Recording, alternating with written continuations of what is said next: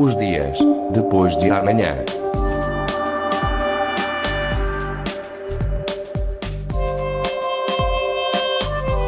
Magazine de Tecnologia e Investigação da Antena 1 Madeira.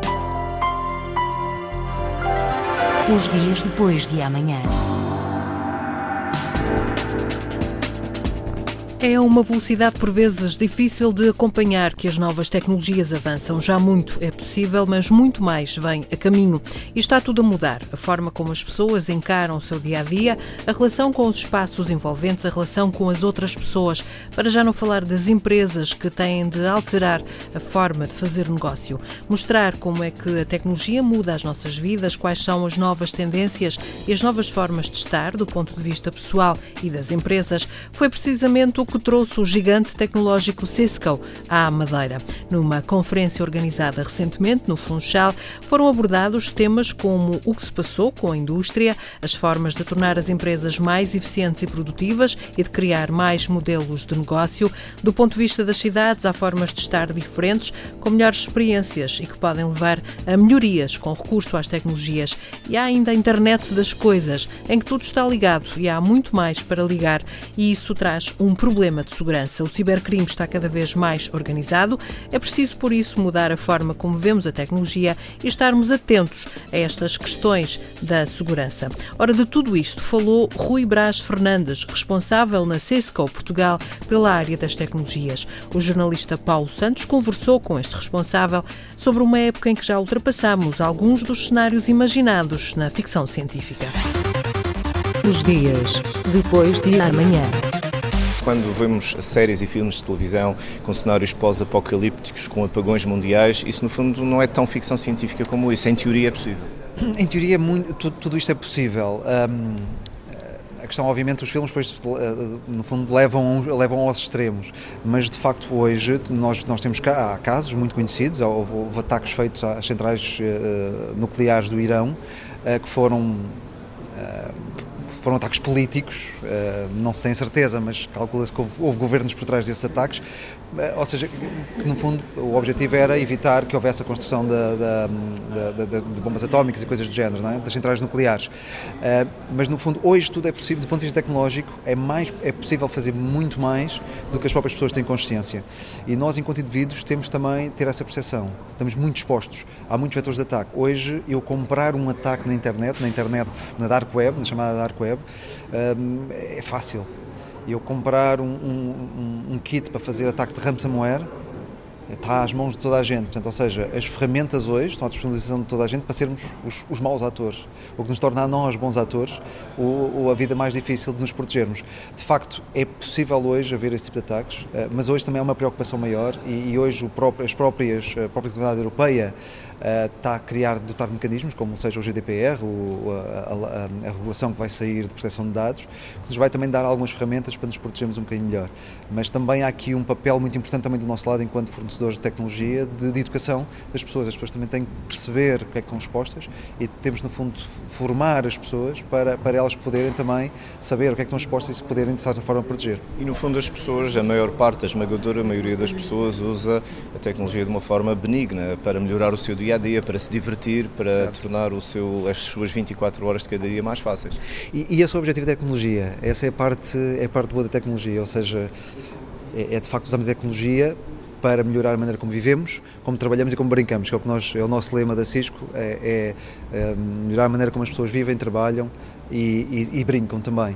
E esse é o objetivo da tecnologia, é tornar a vida melhor. Um, temos de ter cuidado, nós próprios podemos torná-la pior pela tecnologia, portanto aí há a parte perversa da própria tecnologia, mas ao mesmo tempo também temos de ter atenção um, que ou, ou, a tecnologia fazer parte mais das nossas vidas, por exemplo, eu tenho a minha casa ligada, eu consigo abrir persianas, fechar persianas, acender luzes, apagar luzes de, remotamente daqui, por exemplo. O que mas... as pessoas exigem hoje? Mais internet mais rápida, mais acesso, pacotes de dados maiores, querem estar permanentemente em contacto? Para onde é que vai o consumo? Eu acho que eu acho que as tendências claramente vão para a experiência, ou seja, a questão da banda faz parte dessa experiência, ou seja, eu se tiver a largura de banda maior, de facto vou ter uma experiência melhor. Eh, mas a experiência vai para muito, vai, vai muito além da conectividade em si. Vai eu estar aqui e poder realmente ser contactado. Vai, por exemplo, eu vinha do, do aeroporto aqui para o evento com a, com a, com a, com a Sofia Tenreiro, com a minha diretora-geral, ela vinha a fazer uma conferência e a ver slides no, no, no telemóvel. Portanto, ou seja, a, a, vantagem que hoje a tecnologia nos dá na perspectiva de, de melhorar a nossa vida é grande, ok? Ou seja, e, e, e ajuda-nos de facto a podermos fazer coisas que, que, há uns anos atrás não fazíamos. Uh, agora, temos que ter atenção também a, ao fazermos determinadas coisas, temos que ver que tecnologia é que temos, uh, ou, ou ter as minhas câmaras de vídeo quando houve um ataque em, novembro passado, utilizando câmaras de vídeo, quer dizer que eu tenho que ter mais cuidado com a tecnologia e isso é o nosso papel, tornar as coisas um bocadinho mais simples e mais fáceis de serem geridas e ao mesmo tempo seguras, não é? E, e essa do que é ponto de vista do negócio, agora voltando ao negócio, Sim. a segurança na, na, na rede é, digamos assim, um dos grandes investimentos do futuro. Claramente, eh, eh, hoje a componente da, segurança é, ehm, eu diria, hoje fala-se muito da digitalização do, do, negócio, não é? ou seja, tornar o negócio digital e assentar a digitalização, no fundo, na, na, como eu inovo, a inovação, a tecnologia como a base da inovação. Bem, isso acarreta que se eu não tiver as preocupações de colocar a tecnologia com, com, as, com, as, com os devidos, eh, com a devida segurança, eu posso prejudicar o meu negócio ainda mais do, que beneficiá-lo, porque basta haver, um, basta haver um leaking de informação, basta os meus dados de, das pessoas serem passados e ser alguém que possa ter acesso para eu queimar a imagem toda de uma empresa. Portanto, eu tenho que avançar na com a tecnologia para permitir inovar, mas ao mesmo tempo tenho que inovar com consciência de que tenho que inovar em segurança. E esse é que é o grande desafio, um dos grandes desafios das empresas hoje. Quando alguém coloca uma fotografia sua na, numa rede social, é um ato aparentemente inocente para a pessoa que o põe, mas pode não ser para muita gente que anda à coca, digamos assim, a espreitar as redes sociais. Não, absolutamente. Eu acho que hoje, do ponto de vista pessoal, as redes sociais, eu acho que não há consciência do, do cidadão eh, da, da, exposição que tem ao colocar informação nas redes sociais. Hoje realmente tudo é searchable, não é? é aliás, eu começo a minha apresentação com um Google Me, faço, um Google, faço o meu Google do, de quem eu sou, precisamente para mostrar um bocadinho isso, a mostrar que nós estamos, estamos bastante expostos e há pouca consciência dessa exposição. E as pessoas pensam sempre pelo bem, eu tive que pedir a uma pessoa da minha família há três anos atrás, quando fiz o batizado da minha filha, que tirasse uma fotografia da minha filha da internet, da rede social, porque eu sei que a pessoa que o fez não o fez por mal, mas sabemos que a partir do momento que uma fotografia está publicada, há muita gente que pode usar para, para, para, para fins que não aqueles, aqueles mais lícitos. Portanto, um, essa consciência, essa educação, essa formação é uma responsabilidade nossa também, embora o nosso foco seja, seja componente das empresas, mas também ao mesmo tempo temos esta faceta social do ponto de vista das pessoas, que é no fundo formá-las e estamos neste momento a trabalhar com o governo português e a participar e ajudar na componente da cybersecurity precisamente para educar como educar as pessoas, não só aquilo que estão expostas, mas também tendo alguns cuidados. É? Quando eu recebo um e-mail a dizer clique neste link para fazer download disto, porque é que as pessoas vão clicar? Pensar duas vezes, olhar quem é que enviou o e-mail, tentar perceber qual é que. eu conheço aquela pessoa ou não conheço. Portanto, dar aqui algum nível de consciência adicional que até agora não era necessário, porque não havia, não havia mal, muita malícia, não é? mas as coisas hoje com o crime organizado, isto, o crime está a passar, hoje é mais rentável fazer um crime cibernáutico do que fazer um crime físico, não é? Ou seja, e, e, daí as pessoas, ou seja, o crime organizado está a surgir nas redes, eh, na, na, na, na cibersegurança, é, é, é, real. E, e, vale mais ainda do que o crime, crime físico organizado. Falando de cidades tecnológicas, tem algum exemplo que seja o seu grande paradigma mundial? Há várias, há várias cidades, nós trabalhamos com várias cidades. Eh, eu lembro-me Songo em, em, na Índia, Barcelona aqui ao lado, é uma das cidades mais avançadas em termos de, de, de, de cidades inteligentes.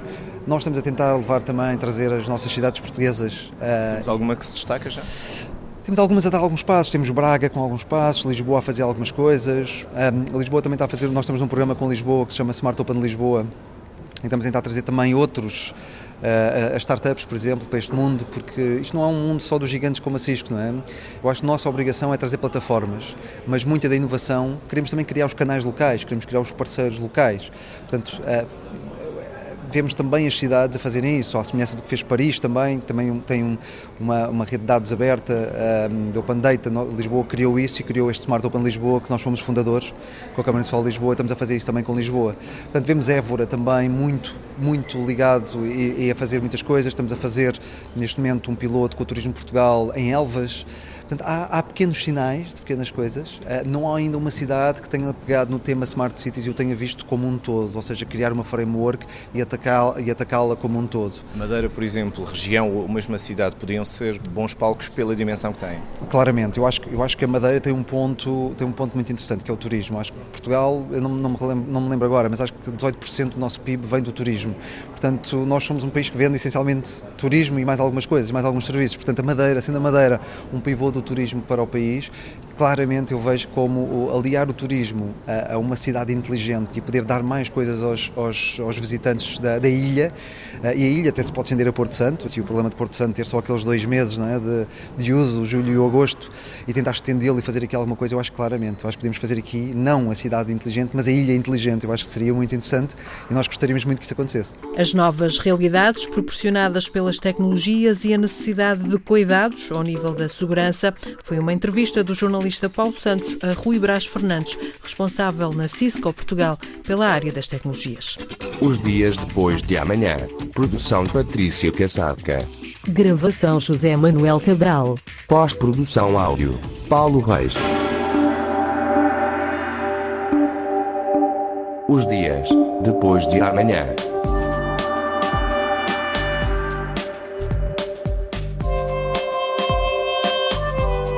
Magazine de Tecnologia e Investigação da Antena 1 Madeira. Os dias depois de amanhã.